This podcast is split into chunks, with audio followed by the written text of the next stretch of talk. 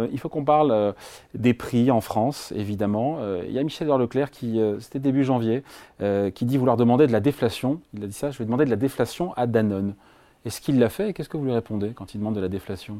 Alors, le, demander de la déflation, c'est ne pas reconnaître qu'aujourd'hui, il y a encore de l'inflation. Il y a une inflation qui est l'inflation des matières premières, pour un certain nombre de matières premières.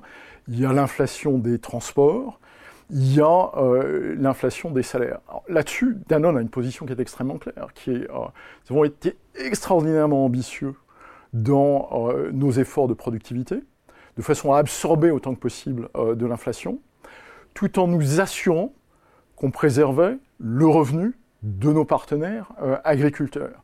Et donc, on ne passe en termes d'inflation que le strict minimum. Combien vous avez passé en termes de prix sur 2023 On reflète le, euh, on reflète l'inflation qui euh, qu'on n'a pas pu soit qu'on n'a pas pu absorber et qu'on ne veut pas passer aux agriculteurs. Et ça fait combien euh, De combien vos prix en France ont augmenté Sachant que l'inflation alimentaire, j'ai regardé, 7,1% sur un an, décembre, chiffre Alors on était, on, était sous, on était sous ce niveau. Ensuite, évidemment, ça varie suivant les produits, puisque l'inflation sur une bouteille d'eau n'est pas la même que sur euh, le lait. Le lait avait augmenté en 2023 de 41%. Je peux vous assurer qu'on n'a pas passé 41% d'inflation.